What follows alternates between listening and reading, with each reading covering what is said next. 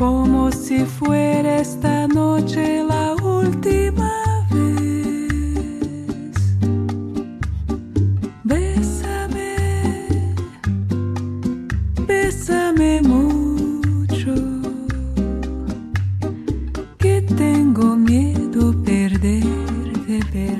好，北京时间十九点零八分，大家晚上好，这里是正在直播的电波光影，来自一调频 FM 九十九点六，我是高雅。那今天我们有请到的呢，依然是我们的老朋友独立影评人小爱，欢迎小爱。大家好，大家好。你知道吗？今天好多人等着听我这期节目呢，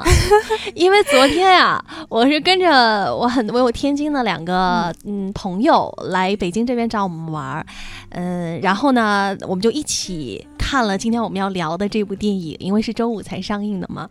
看完之后，他们就冲我笑说。我一定会听你今天的节目的，你们要怎么聊呢？我说没有问题，这个问题交给我们毫不犹。豫的给我发了一个微信，然后问我说：“咱们明天还要不要聊摆渡人 对，今？”天然后我特别坚决的跟他嗯说：“我们一定要聊摆渡人。一定要聊，好吧？这既然如此坚定，其实是这样的，我在没看之前，我就给小爱发微发发微信了，我说咱们要不要换一部？好像嗯不太好，大家评价不太好。那个时候我还没有看，但是我看到了一句话是这么说的：说这部电影呢，它最大的问题是它不该被拍出来。我就看到了这么一句话，我就觉得说，咱们要不要换一部啊？因为就难得遇到一个有这样评论的电影，对，然后后来小爱，我后来没发出去，那你们正好没有信号，我说、哦那那算了，那将错就错，我就看吧。看完之后，我再次坚定了我的信念，我给小爱发发微信说，我说咱们要不要换一部电影聊？小爱说不，我们 就要聊这部电影。所以说今天因为他不让我聊百年经典，我我们。只能聊院线最热门的电影。没错，所以我们就两个极端嘛。我们既然不能聊那种非常高雅的电影，那今天嗯咱们就聊一聊这一部。呃评价其实也挺两极分化的，你还真别说，有些人还真给好评非常了两。极分化。对，对我自己在的一个微信群里面哈，嗯那个群是一个呃差不多五百人的一个大群，嗯然后里面都是电影行业的从业者，然后里面其实也有一些呃个别的特别极端的一些朋友，他也非常非常的支持这部电影。嗯所以这两天从我因为我是上映第一天看的。嗯，从我看完到现在，就是每天我们那个群里面都 都因为这个摆渡人吵得天翻地覆啊！所以说小爱今天必须要来聊一聊。对，其实也是和嗯大家一起来啊、呃探讨一下，就是究竟你会喜欢什么样的电影，然后对你而言看电影你最看重的是什么？其实嗯这是给我们一些启发的。对，所以在今天的一个小时当中，无论您是想骂这部电影，还是说，嗯，觉得大家说的都不对，你们都错了，你们看不懂，你们没看懂，我看懂了，给他好评，咱们都可以来聊一聊哈，都嗯欢迎大家发送微信到电波光影这个公众账号上来。那今天呢，参与互动的听众朋友依然有机会获得由北京记忆影城提供的电影兑换券，每张呢价值一百五十元，二 D、三 D、VIP 和 IMAX 是通兑的，可以用于北京记忆影城。来伴着这一首梁朝伟和李宇春的《十年》哈，它开启我们今天的吐槽环节。因为我也不知道小爱今天是不是来吐槽的，嗯，所以我我是要先纠正嗯一下哈，因为刚才高雅就。说了一个词，说嗯骂哈，就是说大家有人会骂电影，呃，但是我对于这个电影评论这一部分的观念呢是这样，就是我觉得一部电影它是一个特别个人化的一个感受，就是嗯你的观影感受可以是好，也可以是不好，但是在你喜欢和不喜欢、好和不好之间，其实是没有对错的。嗯所以，其实我们真正来评价一部电影的时候，可能你会喜欢，所以你会说你喜欢它的理由。那么你不喜欢，那我觉得在这个时候，我们我我我个人认为，我们不应该是特别极端的去骂。嗯呃，去黑，呃因为现在有有这样的一些现象哈，嗯包括之前长城出来之后，也是很多集体黑、集体吐槽的状况。我个人倒不是特别赞成这样的一些做法。我是觉得说，如果你认为不喜欢，啊、你觉得不好看，那么就一二三四五告诉大家。为什么？哪嗯些地方你觉得不好看？我我觉得就是谈论这个作品本身，对，而不是说特别盲目的说是去骂，然后甚至是有一些啊、对导演或者创作者有一些嗯人身攻击的一些言辞，对我觉，得这样是比较极端的。嗯，当然，就是说，今天我跟高阳，我相信我们两个都不是喜欢这部电影的人，所以，对吧？嗯所以接下来我们就跟大家分享一下，嗯我们为什么认为《摆渡人》不好看。对，嗯咱们可以列出几点来哈。当然，首先要表明小爱的态度跟观点。如果十分满分的话，小爱还是来先给个两。分吧。两分从你的全世界路过，我记得是一个分数。呃，对，其嗯实我坦白说，就是看《摆渡人》之前，我期望值很高。呃，因为没有办法，因为他挂了王家卫的 大名，然后，然后你刚才也念了他的这个主演阵容当中，嗯梁朝伟啊、金城武啊等等都都来了，所以嗯，在这样的一个大的阵容之下，你你你肯定是会把你的这个期望值调至到一个很高的一个状态。对，呃，但是从影片开场大概不到五分钟，我就知道，我就心里咯噔一下，嗯，咯噔了好几下，我就觉得这个影片完了，这个电影完了。呃，为什么？我是觉得，嗯，如果说它是一部去效仿或者致敬王家卫的一部电影，那么我觉得我们更多的应该是看到一些更酷的东西，因为王家卫他那种，他是他虽然是很很散，他的很多东西是很散的，但嗯是他的那个神是能够凝聚起来的。我不知道我表述是不是能够让大家理解，就比如说我们看他的《重庆森林》，嗯嗯，其实他就是讲的是这种游离在都市当中的这个男女对于爱情的一些经历和感受。哦，当然这一部电影也是试图去抓这个主题，但是但是王家卫的《重庆森林》，它虽然是很酷很飘，但是它它不会让你觉得特别的做作，嗯，而且你从你不管是从凤梨罐头，或者是从突然出现又突然消失的王菲演的那个角色，就是你你会从方方面面，你会你会你会感觉到它主题的存在，对，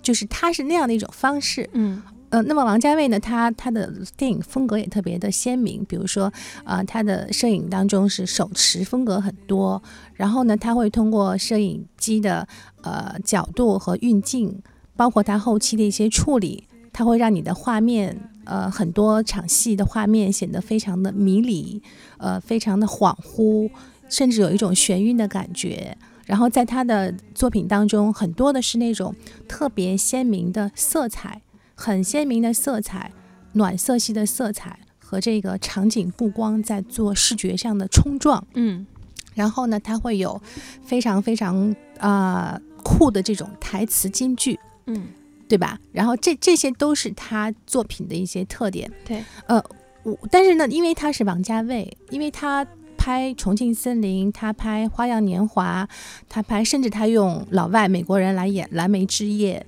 呃，包括他把整个他的故事放到了一个古代的一个环境之下，做了东邪西毒，但是他所有的东西出来，他都是一脉相承的，就是谈的就是时间和空间上的物理变化，在这样的物理变化当中，人与人之间的距离，就是王家卫的电影，他永远都是这个主题。呃，不管是男人和男人之间的情感，男人和女人之间的情感，无论是亲情、爱情、友情，他谈的就是时间的距离，然后物理上的这个地理上位置的距离，对于人与人之间的这种关系的作用力，嗯它有一个神在里面。那这一次看那个《摆渡人》呢，嗯我我我我我有一段时间有一有一种恍惚的感觉，我是觉得，嗯。因为这个摄影师，我等一下再说哈，他又是奥斯卡最佳摄影，这个我等一下再说嗯这个问题。他用了一种，似乎是用了一种周星驰式的无无厘厘头的喜剧的方式，去讲了一个王家卫式的虚无缥缈的一个爱情故事、爱情寓言。嗯，但是呢，不知道是因为他要的太多，还是因为他什么都没有，最后大家出来的就是一种特别不愉快的、不愉悦的观影的感受。对，整个这一部影片，它最大的问题是说，嗯，它没有讲一个故事。它整个这一部影片，它的话外音比他对白还要多一倍，要多于嗯它的对白。我并不是，我并不是说，呃，它应该有更多的台词和对白，不是这样的。但是大家设想一下，假如说我们把梁朝伟的话外音去掉，把影片当中的台词金句、心灵鸡汤去掉，那么我们还能不能看得懂他在讲什么？嗯就大家想象一下，电影是什么？电影它首先是一个流动的画面对，它首先是一个影像的视听的艺术，所以你你最主要、最基础的是你要通过你的画面、影像、演员的表演、互动和你的叙事，你去讲好一个故事。呃，而不是说单纯的靠一些，呃，甚至让人感觉是网络上抄来的一些段子啊，一些莫名其妙的台词金句，而且特别多，太多了，太嗯满了，而且各种劲歌金曲，所有所有的这些东西铺在一起，靠这样的一些让大家来听的方式，因为你先听到了，所以你才能够去。呃，试图去理解，OK，他要讲一个什么样的故事，而且他首先他告诉你，因为我贴了一个王家卫来做监制的标签，嗯所以我的故事讲成这样的虚无缥缈也是应该的，因为王家卫的标签就应该是这样的一个风格。可是他没有一个神，嗯，他的神没有凝聚起来。对，嗯，所以大家想象，在一九二七年《爵士歌手》第一部有声片问世以来，问世之前，呃，在默片的时代，其实大家只要去看电影的影像，啊、最多是有一些题字卡，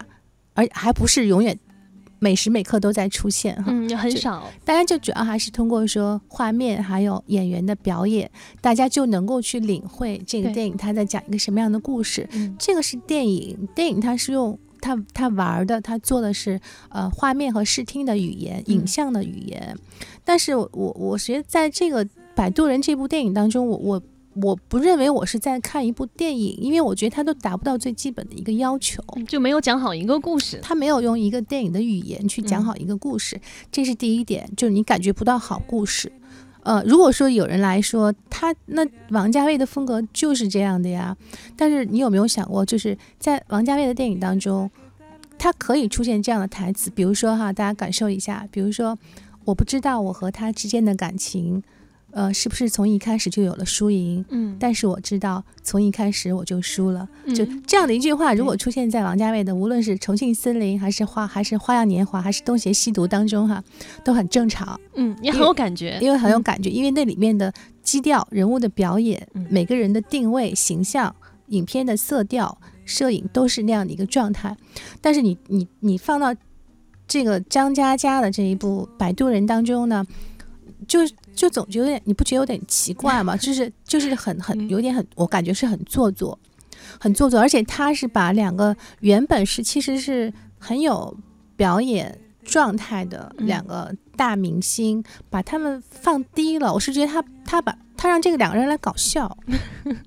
而且这嗯两个人其实他们实际上坦白的说，我我我觉得特别不愿意说这样的话，但是这两个人已经过了去演这样有状态的年龄了。嗯他不是在那个那个状态之下，应该其实去演那种更沉稳，就更靠着个人魅力去去吸引众人的那种感觉，就是至少他们的年龄已经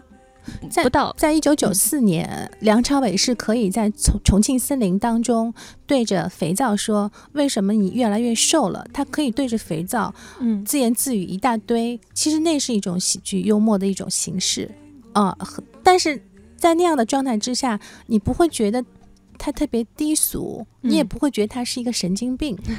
但是在这个摆渡人的夜店当中，嗯，哦，杜鹃一上来先给他三杯 See you tomorrow。每一次 See you tomorrow 回来，我都不忍心再去看梁朝伟。嗯我我是觉得你你懂吗？就是嗯我是觉得，演技被拉低了，是这样对嗯但是还好还好，就是说，呃，整体来说呢，因为他是梁朝伟，嗯因为他是有他的他他的这个积嗯累在那个地方的，所以他还是能够把整个影片给撑下来，给给而且他还是 对嗯。对，他还是他还是奉献了他整个电影当中最好的演技，他是演演技担当。嗯嗯，但其实有很多人说陈奕迅其实是演的最正常的一个，陈奕迅是最正常的，因为他嗯的戏份是比较少，对而且更多的他是有他的老本行，他的嗯。音乐在后面在做支撑。对，所以他这一部分是比较好演的，嗯。那金城武就更惨，对吧？金城武嗯。其实他已经不是小鲜肉了，嗯。然后你要让他去做周星驰式的无厘头，所以呢，包括你很多台词的设定，包括你的很多的，我不知道为什么你他那个在这个电影当中，我觉得每个人都拍的特别老，嗯，杜鹃还是很美的啊，但是几个主要的演员梁朝伟啊、金城武啊，感觉就是没有把他们最好的状态呈现出来，而且很多都是面部的这种大特写，嗯然后又是让他们是为了搞笑而去搞笑的那种、嗯，那种、那种桥段，就是也笑。其实我也笑，对，其实我后面甚至我还哭，但是我哭我不是因为他这个电影拍的太好了而哭，嗯是因为我我我在想一想我自己的爱情我会哭，你知道嗯这是有有一种移情一种嗯代入感，但是真的不是因为说这个电影能够让我笑让我哭，它就是一个好的电影，真的不是这样。嗯。对，所以有很多人说，我们说本来张嘉佳想给大家带来的感感觉是周星驰式的笑中带泪，结果大家反而的感觉是哭笑不得。关键是嗯他还说对外宣称说他这部电影的剧本改了一百一十八遍这，听起来现在就像个笑话。就是就是嗯各种努力，然后各种积累，各种尝试。但是就我而言，我觉得特别可惜。我是觉得这部电影它浪费了太多的资源，影视的资源，嗯。因为像现在，如果大家做、呃做这一行，大家都知道，制片人出去谈项目、谈演员，其实每个案子都在找好演员，嗯，但是每个人都觉得好演员哇，好难签下来，好难找下来。嗯。所以就是，如果你有这样的大公司在运作，比如说泽东在做这个项目，然后你有能力框住这些好演员的话，其实你真的应该去好好打磨一下，好好去拍一部真正的电影作品。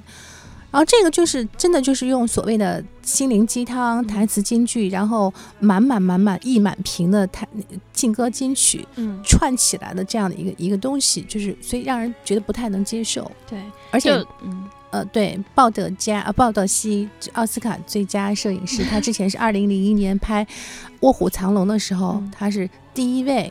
华人能够拿到这样的荣誉奖奖项的一个人。然后他曾经拿过六次的金像奖的最佳摄影，拿过嗯一次最佳摄呃金马奖的最佳摄影，就是他他是一个非常非常优秀的没错，摄影师，但是不知道为什么 在这部作品当中完全没有看到大师的风采，没有看到嗯大师的风范。对，而且整部电影感觉都是过曝的，就哪怕色彩都是暖色调，你也会完全体会不到哇，原来这部电影是一位大师的摄影拍出来的。对，关于这部电影，小爱可能笑要说的特别多哈，这半个小时这么快又过去了，感觉还没没吐槽一两点，咱们嗯下半个时段接着聊啊。是为你而流。这我觉得太拖沓了。嗯，我感觉呢，它里面有一些东西对人生，就是说呢，阐述的比较多，就是仔细想想还是挺有深度的。呃，反正我过来看这个《摆渡人》呢，就是冲着梁朝伟过来的。然后感觉他演这喜剧，看上有点假，因为他平时看起来挺挺阳光的一个人。然后还有就是他戴着墨镜的时候，我感觉挺帅的。没没看太懂，期间反正就这样没看懂。摆渡人，我觉得还挺开心的，然后也觉得挺温暖的，就是没有像像像其他那种差评之类的说什么全程尴尬呀，或者是没有办法融入到这个电影当中啊什么什么的。然后我觉得嗯挺好的。嗯，别还是别期望太高，嗯，可能会有点儿那什么，那歌曲还是挺好听的，还是可以去看一下。说实话吧，我觉得这电影特别烂，因为每一个故事都是说不清楚、不清不楚的就结束了。但是呢，就是仔细去看电影里面，包括一些台词啊，然后一些画面的处理啊，某些细节呀、我觉得还是挺王家卫的。呃，其实一开始吧，看这个就是电影的预告片，不太懂它能表达什么，因为我没有看过小说。但是看完电影之后呢，觉得它每个故事的衔接还有剧情都很完整。嗯，它虽然是属于那种鸡汤类的电影吧，但是呢，我觉得就是不矫情，不会让人觉得反感，然后搞笑的部分也很多。我觉得我是会推荐身边的朋友去看。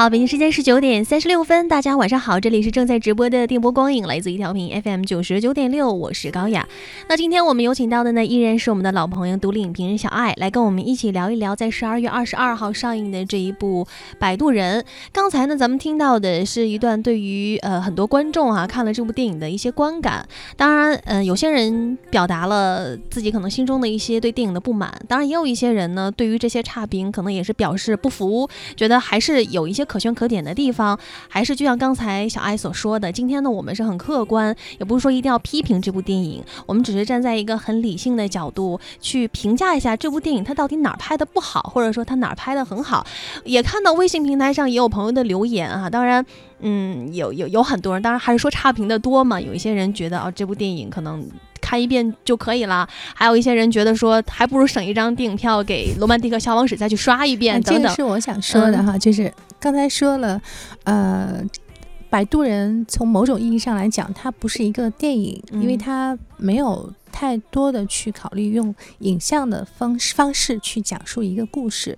那么相反，《摆渡人》，因为咱们我没有直接来聊过《摆渡人》哈，我简单的说一下，呃，《摆渡人》和《罗曼蒂克》的区别。罗曼蒂克消亡史可能相对来说，很多人会觉得很文艺，对啊。但是呢，不管说你喜欢它还是不喜欢它，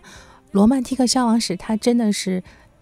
特别电影的一部 电影。对，就我不知道大家反正这部电影你会觉得很王家卫。他罗曼蒂克消亡史，其实我个人我也觉得它有很多的问题，比如说有一些呃相对来讲特别刻意的去做一些格调，呃比较刻意，然后呢中间和后面段呢比较拖沓。太长太慢了，然后包括就是他的人物线可能各方面也有一些，就是但是他可能是篇幅的问题，因为他毕竟是他整个那个时代要浓缩那么多小人物的人生和命运，他没有办法去都概述去讲完哈。当然这个都是可以去商议的，但是《罗曼蒂克消亡史》它最关键的是它特别成功了，它用了一些影像的语言，它去表达。呃，电影作者的一个态度，这个我觉得就是真正的好电影它应该具备的一个质素。嗯，我给大家举一个例子，我在看《罗曼蒂克消亡史》的时候，嗯，我电影我的眼前会浮现出很多呃世界影史上 对百年影史百年影史上很经典的很多的电影，我会想到很多大师的名字。那么我相信陈尔导演，首先无论他是一个导演，一个专业的电影创作者。还是一个影迷。首先，他是看过很多电影的人，嗯，他是呃受过这样的 熏陶的人。对，比如说很多人会看到《教父》，因为你看到那个百叶窗，在那样一个暖色调的一个暗室的屋子里面，看到那个沙发上坐着那样的一个人，百叶窗。当然，他手里没有抱猫哈，他的猫是另外一个出场的方式。嗯。首先看到了《教父》，然后呢，我看到了昆汀，因为昆汀他有很喜欢在他的电影当中出现呃女性人物的脚步，对。都说他要练足怎么怎么样，那我们看到了就是韩庚和章子怡的那场戏，我们看到了似曾相识的画面，然后我看到了布达佩斯大饭店，因为布达佩斯大饭店它的影像风格就是，呃，它的画面非常的对称，嗯，呃，就是左边、右边、上边、下边，它的空间的留白都是 很讲究，然后呃，主人公出现呢，他一定会出现在画面的正中央，哦，这个我觉得和他罗曼蒂克消亡史的。画面的风格是非常一致的。然后我还看到了，就是呃，我们讲过一期《霓虹恶魔》，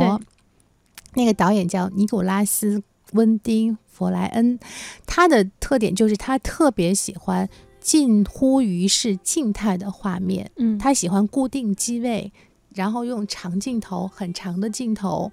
定格去拍摄那个画面。所以我们看到画面。当中的无论是人物还是场景，整个这个影像看起来，它似乎是长时间停滞不动的，然后那么长时间待在那个地方，其实它是它是电影，它是一个动态的镜头来的，但是他就喜欢用这样的一些近乎于静态的画面去表达他想要表达的意境。嗯，然后另外呢，呃，他的作品当中，他的背景音乐非常非常的考究，对每一首音乐他都能够去。不仅仅是去配合叙事去渲染情绪和气氛，首先它可以独立于剧情，它去给你制造和讲述一个故事，而这个故事恰好和电影所要讲的这个故事是相关联的。嗯，那陈尔导演他的《罗曼蒂克消亡史》，其实它里面也有很多很多特别考究的背景音乐，包括他也请了配乐的大师，电影配乐大师梅林茂啊，然后还有八零后的一些年轻的音乐人，甚至也改用了一些改动了一些之前的啊、经典的钢琴曲《冬之旅》什么的，其实很考究。嗯所以我看到《罗曼蒂克消亡史》的时候，无论我会不会再去用很挑剔的眼光再去挑他的毛病哈？首先，它是一个特别电影的一个东西，嗯这个是我们要在大荧幕上要看的。那么回过头来，回到这个摆渡人哈，就是我刚才讲的那些影像啊、视听啊，嗯完全没有，他就是他就是一个呃写张嘉佳是作家出身嘛，嗯他我不想去说他的小说有怎么样，我我没有看过小说，但是我想说的是，无论他的小说有多优秀，我们现在看的是一部电影。对那你既然是一部电影，那我们就应该用电影的呃呃用电影的语言来讲故事我们嗯来看看这个作品。那么你一味的去用一些心灵鸡汤式的东西，然后满满的堆积起来的这种音乐，当然这些音乐它都能够去让八零后也好，包括这一首嘛，打情怀牌。对他，嗯他他是因为，而且你看到画面上的金城武啊、梁朝伟啊，你你会有一些之前的一些情怀在里面，他能够去勾起来。但是这个我我反而会觉得说，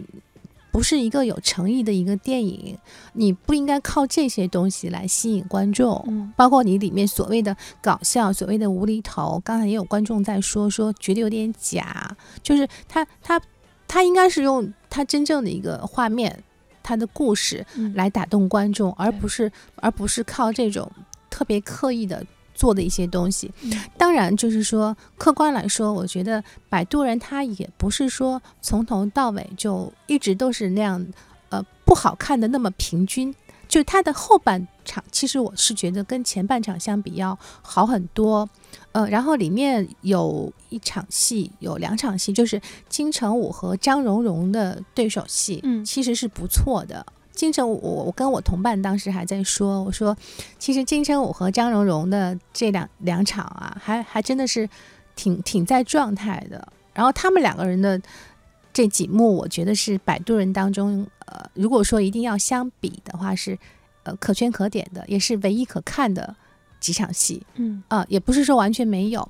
呃，然后另外刚才我提到了其他的电影都会有背景音乐，因为电影配乐它首先大家要也要理解，电影配乐它不是一个辅助的东西，其实真正的好的电影电影配乐它是电影元素的一部分，嗯，甚至可以说它是很重要的一部分。对，它它不一定是说非要依赖于你的情节去配合你的故事的情节的发展。我作为一个配角，我来发出一些声音，嗯来推动你的情绪，这个我觉得是一个最基础。其实做得好的配乐，它首先它能够独立于这个电影本身，它能够首先给你竖起一个一个形象，或者给你给你做出一些情绪，讲述一个故事。比如说《二零零一太空漫游》，它那里面就用了特别严肃、特别高雅的古典音乐，嗯然后来描述，来就是来配合太空船和宇宙飞船对接的那几那几个场景。那么，首先这个古典音乐，它首先它就是独立于这个电影当中的情节而存在的，跟那个其实是没有关系。即使没有这一部电影的话，这个音乐它也已经是非常非常，就是已经是世界名曲了。嗯无论是蓝色多瑙河还是查拉图斯特拉如是说，它它首先它是自己有自己的一个表达和品质在那个地方的，嗯。那么特别有趣的一个现象，我发觉到就是《摆渡人》，因为是阿里影业主投的嘛，所以一开始先上来是阿里影业的那个片头，它的 logo 一出来，它首先它配的是查拉图斯特拉如是说，就是二零零一太空漫游嗯。当中的这个曲目，它是呃第一乐章日出，它表示的是一个新新篇章、新世纪的开始，我觉得还不错，挺有感觉的。前两分钟这部电影其实我觉得都还蛮有感觉的。然后对，然后在嗯这个《摆渡人》的这部电影当中，进大概进行到后面中中后段的时候，他居然也用了这一段查拉图斯特拉如是说，然后也是第一篇章的这个日出。啊、我是觉得，如果说要你要谈格调，那确实这这这一段配乐确实是选的特别有格调，嗯，但是呢，又整个这个配乐呢，又和你整个这个故事啊，整体这个有点接不上。嗯，对，又很脱轨，很跳，所以就是就是我就我为什么只能给他打两分？我是真的是觉得是一个就是挺遗憾的一个作品。你嗯说如果是说一个嗯。就很多人会想到邓超去年的那部《恶棍棍天天使而且说今年这个《摆渡人》上映刚好是《恶棍天使》上映了一周周年。对，其实我嗯。我是想说，如果是他是一个呃没有挂王家卫，或者是没有这些一线的大牌出演的话，呃，可能这个片子也就是几百万，然后嗯。几天过去了，大家可能也不会说这么多的恶评嗯。或者这么多的吐槽哈。我觉得可能因为确实是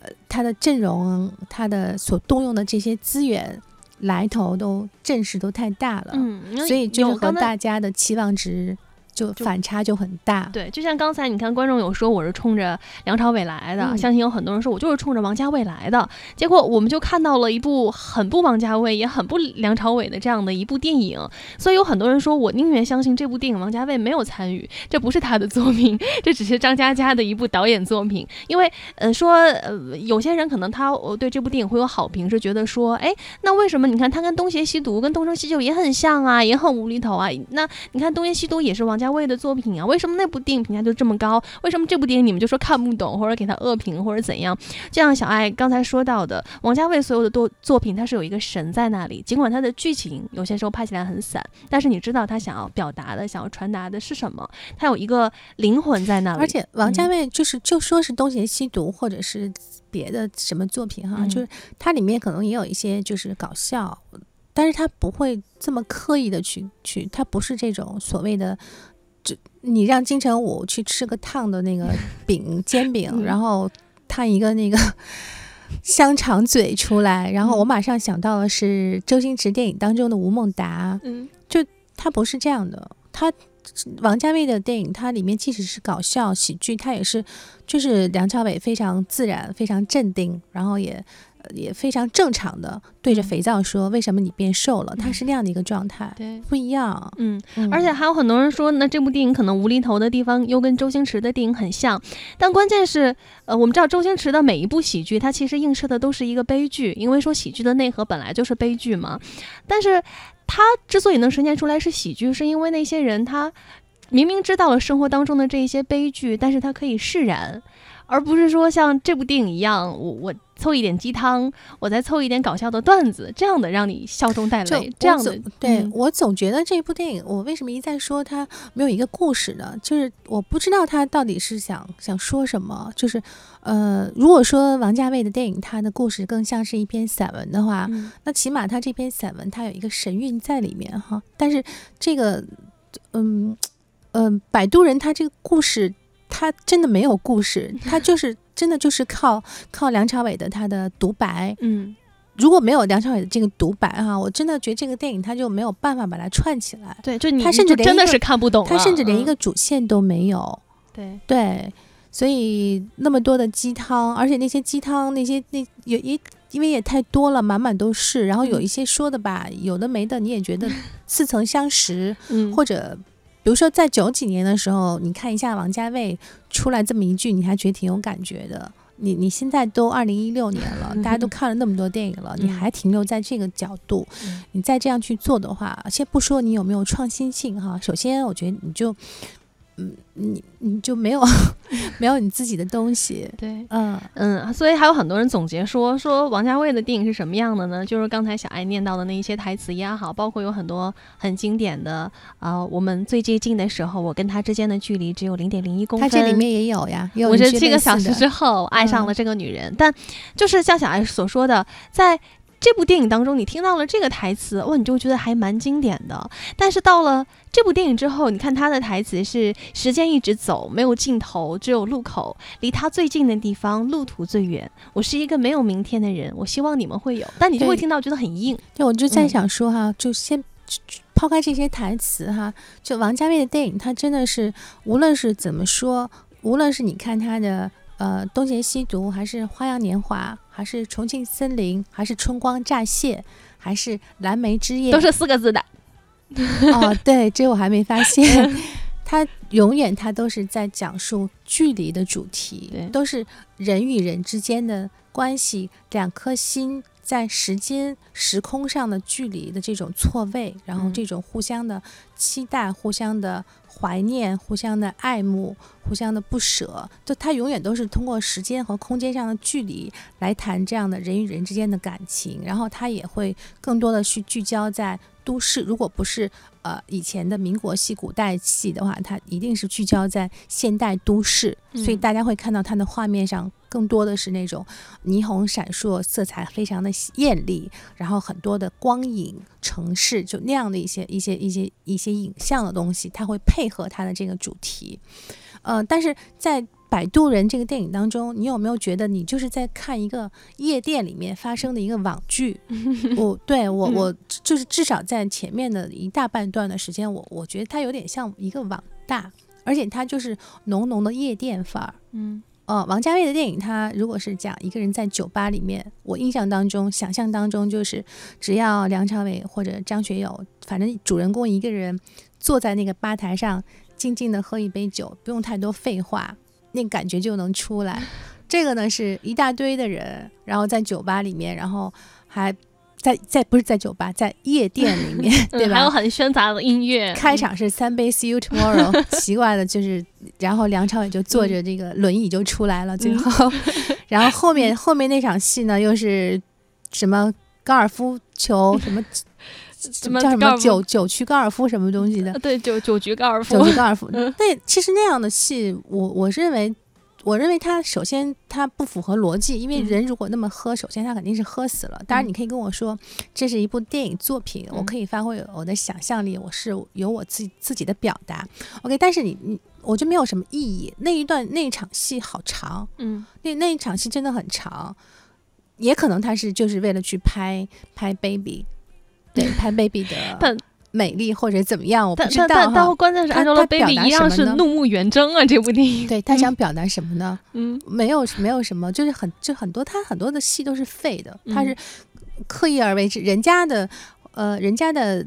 话外音或者台词或者什么也好，都是为了配合他的这个影像。嗯，他这个是反过来的。我我真的感觉是因为他的小说或者他的一百一十八稿作品里面，他有了这么多的台词金句、鸡汤，在必须都要用进去，他必须要配上画面，所以他根据他这个台词来配上一些画面，而且他又有了这么多的明星、这么多的帅哥美女，他必须要拍个够，所以他他做了这样的一个。一个电影出来，这是给我个人的感受。当然，人家可能不是这么做的哈，也是经过了三年的打磨，各种 对各种努力，可能可能也可能我没有看懂，但是至少我作为一个普通的观众。嗯，我认为我不太能接受这样的一部王家卫监制的作品。嗯，所以其实我能看到，在这部电影当中，张嘉佳他所努力的地方，其实他挺用力的。包括有一些，我绝对不相信说是他很潦草的，为了挣钱我拍的这部电影。呃，或者像很多人说的，为了挣钱找了很多的明星来拍了一部 MV，再加了点鸡汤。其实我觉得他他其实还，我能看出来他其实蛮努力的。他在记不记得我们之前在？说那个全世界路过的时候，当时我就没好意思嘛，因为每次一谈张一白导演，我都会说人家说又是一个音乐 PPT 来了，没好意思。但这个摆渡人，说实话，我觉得还不如从你的全世界路过那部电影，至少它它还挺完整的，至少它而且它的属性还比较呃比较。明确就是小清新的鸡汤嘛，它就是一个爱情鸡汤，它就是矫情，就是张嘉佳的那种所他想所追求的那种，呃，他的那种爱情观，文艺的那种调性在里面。你看着喜欢不喜欢，他就这么一个东西，他没有想要那么多。摆渡人他是想要的太多了，对，呃，他用劲儿太大他这个影片的定位，我就一直特别质疑，我不知道为什么他要把它做成是这种喜剧，喜剧，这个喜剧又。又那么刻意而为之，所以就太假了。这就真的是牺牲了两个好演员。嗯嗯，晚节不保啊。当然，对，里面有一个惊喜，就是我发现那个李宇春啊，啊，李宇春会演戏了一些，李宇春还不错，而且她就他哭的那那那个画面，我突然觉得他还挺女人的哈，有没有感觉？对哎忽然觉得还不错不那么哎厉声男孩子真的是可以考虑，可以考虑他演戏的。嗯，然后鹿晗，我觉得是我看过的所有鹿晗电影当中，这一部还算是最舒服的一部，还不嗯错。对，对，所以还有还有一点说用鹿晗跟陈奕迅做了一个对比嘛，那那点也是一个不知道他们。怎么能够怎么联想的？不知道怎么联想到的哈。当然，大家也说到了这部电影当中呢，有一首歌很好听啊，所以说最嗯后一首歌曲给大家送上了陈奕迅的这一首《让我留在你的身边》。我以为是十年。刚才我们上半个时段听到的嗯是梁朝伟跟李宇春唱的那首《十年》，嗯很好听。嗯，刚才我们听到的《喜欢你》，包括等等的一些很怀旧的歌曲，电影当中也有。对，它这里面到处很多满满音乐太满了，对满满都是。总之，我觉得一句话吧，就是你哪怕想说鸡汤也没有关系，但是鸡汤它得能还原到生活上，不是你没有故事的基础上，我一直在那儿说看鸡汤，就跟我看了一部鸡汤的散文，就哪怕说我真的想要表达鸡汤，我有一个故事建立在那儿，你也好让我们明白你的鸡汤是什么意思。嗯嗯，所以这是嗯这部电影当中可能。也许，也许是我们没有看懂啊，也许他他的内涵很它会有深刻它的受众，我觉得嗯它还是会有人在里面，有人会笑，有人会哭，还是会有他的受众。对，他不是一个就是说呃烂到家的那种，嗯肯定不是哈。但是呃，王家卫监制，就是我们可能就接受不了，对，可能就是期望太高，期望太高，所以可能评分就会对他的这个因为看完之后的感它觉就会更差。太多的，他浪费了太多的电影的资源，对，而这些资源可能是很多很好的剧本、嗯很好的项目，目前暂时没有办法企及的，这个嗯就是一个资源上的不平衡。对，嗯，所以在微信平台上有还有朋友说说听完介绍还是去看《血战钢锯岭》吧。当然，还有一些人依然坚定啊，觉得这部电影还是有好的地方，比如他说到感同身受的那一句话，真的可以看哭等等。当然，嗯，仁者见仁，智者见智吧。每个人对于电影的感受也都是不同的。那其实就是享受嗯你看电影的过程，对这个是我们最终的追求。没错，好，今天非常感谢小爱做客直播间哈，来跟我们一起聊了聊在十二月二十二号上映的《摆渡人》。哎，我还想跟大家说圣诞快乐呢！那我今年的圣诞节又陪你们一起过。嗯，好，也非常感谢小爱哈。呃，那接下来最后一首歌曲是来自于陈奕迅的《让我留在你身边》。那今天的节目就是这样啦，我们下期节目再见，拜拜，拜拜。太多纷扰是非，在你身边是谁？最渺小的我，有大大的梦，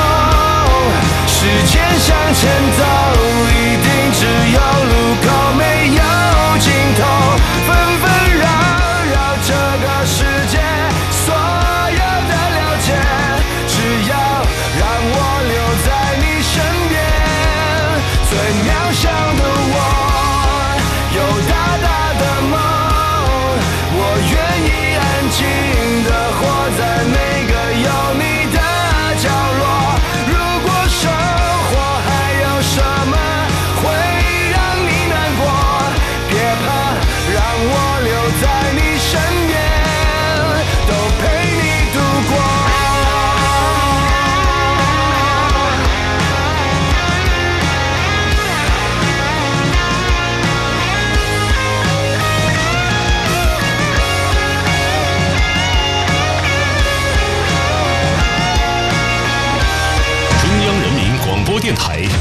频九十九点六兆赫，中国高速公路交通广播